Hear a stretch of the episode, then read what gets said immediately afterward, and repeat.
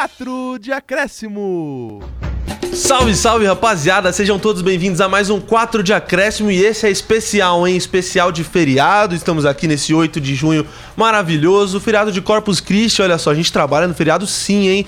E dessa vez, pela primeira vez e talvez única na história, o 4 de acréscimo é 5. Porque sim, temos hoje nessa bancada 5 participantes que eu vou apresentar agora para vocês. Mas antes, claro, me apresentar para você que não me conhece. Meu nome é Diego Goulart e hoje a gente vai falar de muita coisa interessante. Vou seguir a ordem da mesa, hein?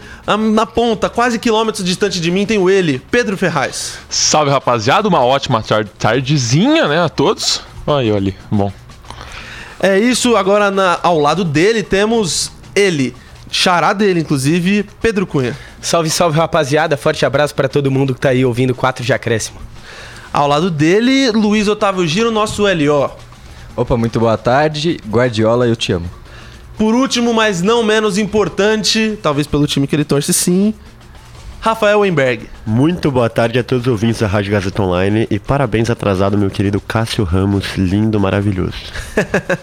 Hoje a gente vai ter um programa mais do que especial, porque além de ter cinco pessoas na bancada, a gente não vai falar de futebol brasileiro. Então calma, fica, fica tranquilo, na segunda a gente fala mais. Mas hoje a gente vai falar de Europa, é um, é um especial de Europa, porque tem Champions League vindo aí e tem muita coisa interessante pra gente especular. Então fechou? Esse é nosso combinado. Hoje só Europa, hein? Coisa linda. Então pode puxar a vinheta.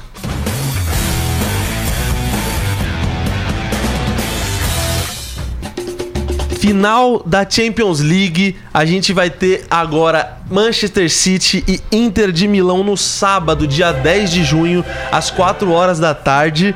Que coisa linda que é ver dois times improváveis, não o City, né? Já já a gente fala disso, calma. Às 4 horas da tarde você vai poder ver esse duelo incrível para ver se o City vai ser pela primeira vez campeão da Champions League ou se a Inter de Milão vai voltar à glória de ganhar a Europa depois de 2010 com José Mourinho. E agora eu já pergunto para vocês, assim, na lata, a gente já vai começar o programa desse jeito. Quem vai ser o campeão Pedro Ferraz. Manchester City com gol de Haaland ou bola de ouro. Só um gol? Um gol dele e um gol do Gundogan. Perfeito. 2 a 0 Perfeito. Gundogan que vai fazer seu segundo gol em final de Champions, hein? Bom ponto. Já fez pelo Borussia. Mas agora vai ganhar. Vai ganhar, perfeito. Exato. Que já foi duas vezes vice. Chato. É. Pedro Cunha. Por mais que veja uma Inter muito consistente defensivamente, um time que perdeu só um dos últimos 13 jogos, acho que o campeão vai ser o Manchester City, que perdeu três vezes só em 2023. Manchester City campeão, 2 a 0 gols de Haaland e Bernardo Silva. Esse é meu palpite. Palpite certeiro. Certeiro. Gravado. L.O. Olha, eu acho que com toda certeza o Manchester City vai chegar amassando. Eu vou dar o palpite ousado. Acho que 3 a 0 não vai ter nem chance para Inter. Haaland, Gundogan, Bernardo Silva, todo mundo brocando. Que isso, hein? Rafa. Cara, eu acho que, honestamente, a final, uma das finais mais fáceis dos últimos anos. Ixi. Na minha opinião, não vai. Assim, o City vai passar o carro, 4x0. Se for pra chutar gol, dois do Haaland, um do, um do Gundogan, que tá marcando direto, e um do Bernardo. Então todos aqui acham que o City vai ser campeão, todos acham que a Inter não vai marcar gol e nenhum acha que vai ser só um do City. Exato. Então o Manchester City, gente, vai como um dos maiores favoritos da Champions na história. A gente pode virar um meme. Pode virar um meme. então posso dar meu placar agora? Pode. Hum, e 5 a... Mentira.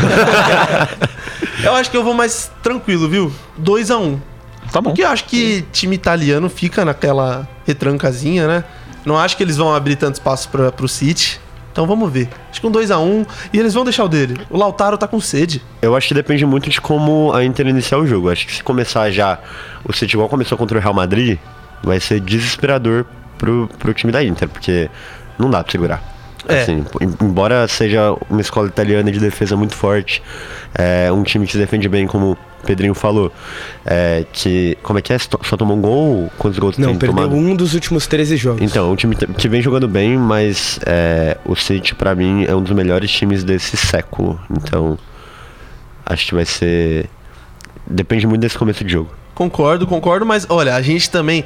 Eu ia falar que a gente tá subestimando a Inter de Milão, mas também acho que eles mesmos se subestimavam, porque se você for olhar o começo da temporada, na fase de grupos mesmo, eles ficaram oito pontos atrás do Bayern de Munique, que foi o líder do grupo. E agora estão na final, claro, eles eliminaram o maior rival deles na semifinal muito bem, eliminaram com força e fizeram uma boa campanha, apesar da chave fácil. Mas acho que concordo com vocês, apesar do meu placar, eu acho que existe um favoritismo absurdo pro Manchester City do Guardiola. E é por isso que a gente vai começar falando do City. Depois a gente fala da outra parte. E o City, que era participante do grupo G, foi líder com 14 pontos. O segundo colocado foi o Borussia Dortmund, então a gente viu esse duelo duas vezes de Haaland versus seu ex-clube. E aí Sevilla e Copenhagen ficaram para trás nessa Champions League. Agora, eu já vou emendar as perguntas. Se o City for campeão, o que esse título significa pro Guardiola. O que, você acha, Pedrão? Eu acho que é uma consagração de um trabalho espetacular que realmente só falta a Champions League. É uma coisa que eu, sinceramente, cobro dele, porque né, ele conseguiu isso com o Barcelona, mas no Manchester City já deu uma pipocadinha contra o Chelsea, acho que muito por erro do próprio Guardiola na final, que ele quis inventar muito ali, mas ganhando acho que só consagra um trabalho espetacular. Perfeito. E caso ele não ganhe essa Champions League, seria considerado um fracasso dele ou do time? O que, que você acha, Pedrinho? Eu acho que do time não, porque a equipe vem jogando bem desde o início do projeto do Guardiola e vem acumulando títulos, taças atrás de taças. Mas pro torcedor do Manchester City, acho que sim, fica esse gostinho de decepção, acho que até mesmo pro próprio Guardiola, né? Porque é a grande, a grande estrela do projeto é a Champions League, assim como o projeto do PSG, por exemplo, que é um time que quase todo ano ganha campeonato nacional é considerado fracassado porque não consegue a competição europeia, né? Então acredito que é, para o Guardiola, para os torcedores, para até os jogadores, fique sim esse gostinho de, de fracasso.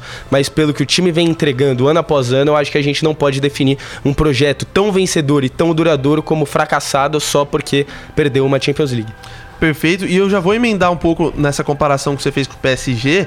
E, inclusive, tem até. Eu acho que não é só o ponto de não ganhar na Champions que eles são diferentes. Porque não se vê esse mesmo hate em cima do City que se vê no PSG.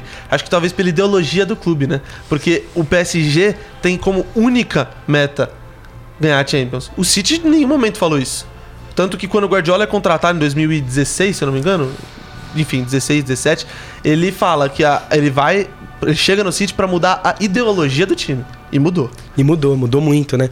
Hoje em dia o City é um dos clubes mais estruturados da Europa, mais estruturados do mundo. Hoje em dia você vê um time jogar você pode passar o jogo do Manchester City para uma pessoa que não gosta muito de futebol, que não entende, que não acompanha, que não sabe o nome dos clubes, mas ela vai conseguir perceber a identidade da equipe. E essa é a cara que o Guardiola dá não só para o Manchester City, mas para todas as suas equipes. O Guardiola botou sua cara no Barcelona, botou sua cara no Bayern de Munique, que é outro projeto que muita gente discute se foi positivo ou negativo porque não ganhou a Champions, mas hoje o Manchester City tem uma identidade própria. Você vê o time jogando e você vê o DNA do Guardiola, você vê a cara do time do Guardiola. E ganhar a Champions não é tudo, né, Elió? Porque a gente vê que o City já mudou bastante de patamar nesses últimos anos, principalmente com a chegada do Guardiola, porque ganhou, pô, inúmeras Premier League e vem batendo muito em todos os rivais que nem eram rivais, né? Como o Manchester United. A rivalidade do United não era com o local Manchester City, é era com o Liverpool. Agora tá se criando uma paternidade do, do City perante ao United, né? Pois é, acho que tudo isso passa pela mão do Guardiola. Eu acho que se realmente perder essa Champions, vai ficar esse gosto amargo, que nem o Pedro falou. Mas é um projeto que foi muito bem sucedido, porque o sucesso ali na, na dentro da Inglaterra foi perfeito, quase perfeito, né? Três anos ah. seguidos ganhando a Premier League. Avassalador. E eu acho que seria uma decepção pro Guardiola, porque na Alemanha também, no Bayern de Munique, ele foi muito bem sucedido dentro da Alemanha, mas não conseguiu a Champions. Ele conseguiu duas no Barcelona, mas seria um gostinho amargo. Mas o, o jeito que o, que o Manchester City joga, o time que foi montado ao longo desses anos é um time avassalador, joga bonito, todo mundo dá gosto de ver.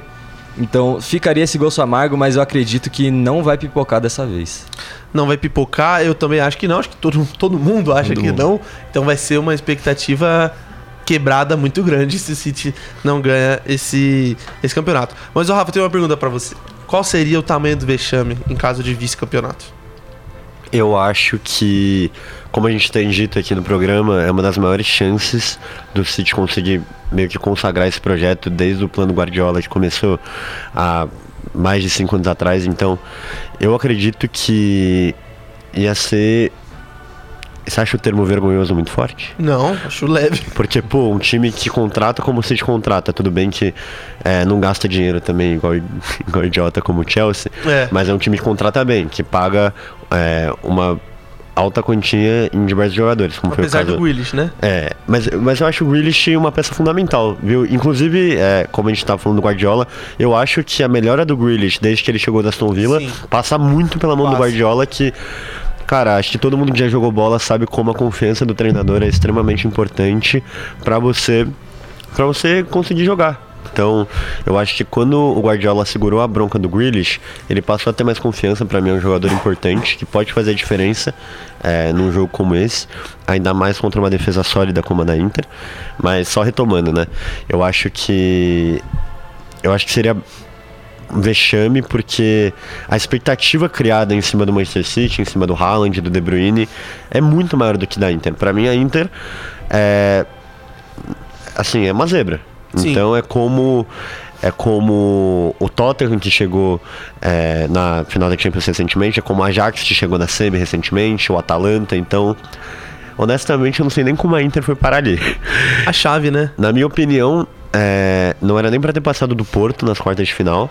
Eita. O Porto faz um segundo jogo muito bom no o final. Não sei se vocês chegaram a assistir, mas o final do segundo jogo em Portugal, assim, o Porto tá com os 11 dentro da área, a bola bate na trave. Duas vezes. O Onaná pega, pega, bate na trave. Então, eu acho que foi um golpe de sorte, que pode acabar no título, porque futebol é muito louco. Futebol a gente é já assim, cansou né? de ver título assim. Mas, é, honestamente, seria uma, uma vergonha muito grande, embora eu acho que não vai dar. Esse título não vai escapar do City, não.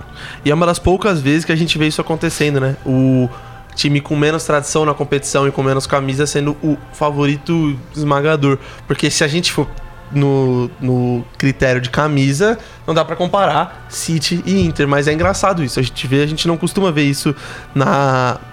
No, no no Brasil, na América do Sul, por exemplo. E só corrigindo uma informação, é, você falou quartas de final, mas foi nas oitavas. Oitavas, contra o Porto, nas quartas foi contra o Benfica. Então pegou dois portugueses seguidos e aí depois pegou um italiano, enfim. não Perfeito, foi uma perfeito. chave muito difícil, apesar da dificuldade de chegar agora, Se né? bem que o Porto eliminou a Juventus no ano passado também, né? É verdade. Não que seja uma ótima Juventus, né? Realmente. Que inclusive decepcionou bastante essa temporada. Bastante mesmo, mesmo. Bom, a gente vai falar. Ainda bem que você puxou pra Juventus, que a gente vai manter na Itália, então. A gente vai falar agora da finalista Inter de Milão, falar um pouco de como foi, como se construiu toda essa. Essa chegada na final, essa surpresa, essa zebra. E também a gente vai falar do futebol italiano de modo geral, que tá com uma reascensão muito grande. Mas isso a gente deixa pro segundo bloco. é, e antes disso, a gente vai falar também de coisas que eu quero muito saber pra vocês. O craque do Manchester City, além do Haaland, porque o Rafa ele falou pra gente: "Ah, o Grealish é uma das peças fundamentais".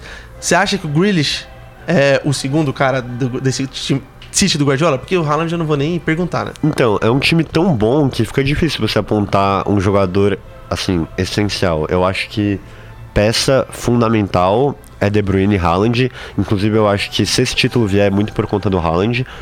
O, ele dá uma cara nova pro Manchester City do Guardiola que não tinha um 9 de referência. Então, acredito que sejam muitos bons jogadores. O Grealish, ele, ele é um jogador. Eu até brinco assim, que ele seria a cara do Corinthians, porque ele marca, ele corre, ele corre o campo inteiro. Sim. Então, embora ele não seja, pô, aquele cara que vai pegar a bola, vai. Às, vezes pode acontecer, mas dar uma paulada na gaveta, resolver o jogo, ele vai estar ajudando muito. Assim como é, Walker, o próprio Stones, que era muito criticado e vem desempenhando um papel fundamental. É, o Rubem Dias, que por ser zagueiro, não se fala muito dele numa equipe tão ofensiva, mas desempenha um papel extraordinário, assim como o Rodri. Então eu acho que é, é muito craque junto. Ainda tem Bernardo Silva, os caras têm o Mares no banco, que pra mim é um baita jogador. Então é um elenco recheado de expectativas e de excelentes jogadores. Agora, partindo um pouco pro próprio Haaland, você, Pedrão, você acha que é, além da coroação pro Guardiola, a gente teria essa coroação pro Haaland, como além de melhor do mundo, que possivelmente ele ganhe, é, como ao ganhar Champions agora, já no, no começo da carreira dele? É um fenômeno que a gente tá vendo, né? Então ele já ganhar a Champions com essa pouca idade que ele tem e com os recordes que ele já vem conquistando, é um negócio até assustador. Que, pô, os caras ali do Real Madrid conquistaram o Tetra, é, todos quase têm cinco Champions, e o Haaland aí seria um grande candidato a chegar nesse número também. Sim, é muito então, novo. pô, é um cara realmente assustador. Eu acho que vai ganhar a bola de ouro, é, ganhando a Champions, que eu acho que também vai acontecer. Então, pô, o Haaland é, é realmente absurdo e deve ser o grande craque da próxima geração, ali junto com o Mbappé, mas eu fico mais com o Haaland. Eu também, eu também prefiro, hein? Pedrinho, você concorda com ele? Você acha que o Haaland é o favorito para a bola de ouro? Putz, pergunta complicada que eu tenho uma opinião um pouco polêmica sobre o Haaland. Eu acho Assim que o Haaland não é um jogador encantador. Eu acho que o Haaland é um fazedor de gols nato, um cara matador. Se você mandar pro Haaland cinco bolas, ele vai guardar quatro. É, então, é, eu vejo o Haaland muito como esse matador, mas eu não vejo o Haaland como um, como um jogador encantador, aquele jogador que dá brilho no, no olhar de você ver o Haaland jogar. É, eu acho bem complicado essa questão do melhor do mundo, porque eu vejo alguns nomes à frente do Haaland, é, entre eles o brasileiro Vinícius Júnior. Ai. Então, entre Caleri e Haaland, você fica com o Eu Caleri. ia falar isso. Entre Caleri e Haaland, eu fico com Caleri. Quantos gols o Haaland já fez no Botafogo? É verdade, Bom, bom. você tá coberto de razão. Perfeito. Bom, o Haaland ele tem a mesma quantidade, ou se não muito próximo, mas de gols que joga pelo Manchester City, na carreira muito próximo também, e muito me lembra Cristiano Ronaldo. Tô errado de comparar ele, ó? Olha, acho que é muito cedo pra comparar. O Cristiano Ronaldo acho que não é chamado de senhor Champions à toa, né? Então, é um cara que dominou a competição. Se você vê, esse ano a Inter marcou 19 gols na Champions nessa temporada e o Cristiano Ronaldo sozinho numa Champions marcou 17. É, Então, absurdo. É absurdo. Não sei se é tão bom comparar isso agora. Mas Acho que é pode muito ser um começo, né? Pode ser, claro. Ele Tudo pode- pode acontecer. É, exatamente. Eu vejo particularmente as pessoas comparando Mbappé com o Haaland de uma forma que querendo criar o mais um Messi e Cristiano Ronaldo. Mas eu Ah, acho que essas coisas não se cria. É. As coisas são naturais. Sim. Entendeu? Pode ser que nenhum dos dois cumpra a expectativa que estão pondo neles. Pode ser que um cumpra muito mais que o outro, que talvez aconteça. Então a gente tá vendo isso aí, mas acho que, enfim, talvez seja isso mesmo. Talvez seja o Vini Júnior nessa disputa com um dos dois. Vamos ver. O futuro só Deus sabe. Bom Bom, agora a gente vai encerrar nosso primeiro bloco. No segundo a gente fala de Itália. A gente vai fazer, fazer, fazer alguma dinâmica aqui, uma perguntinha pra eles. E é isso. Pode puxar a vinheta.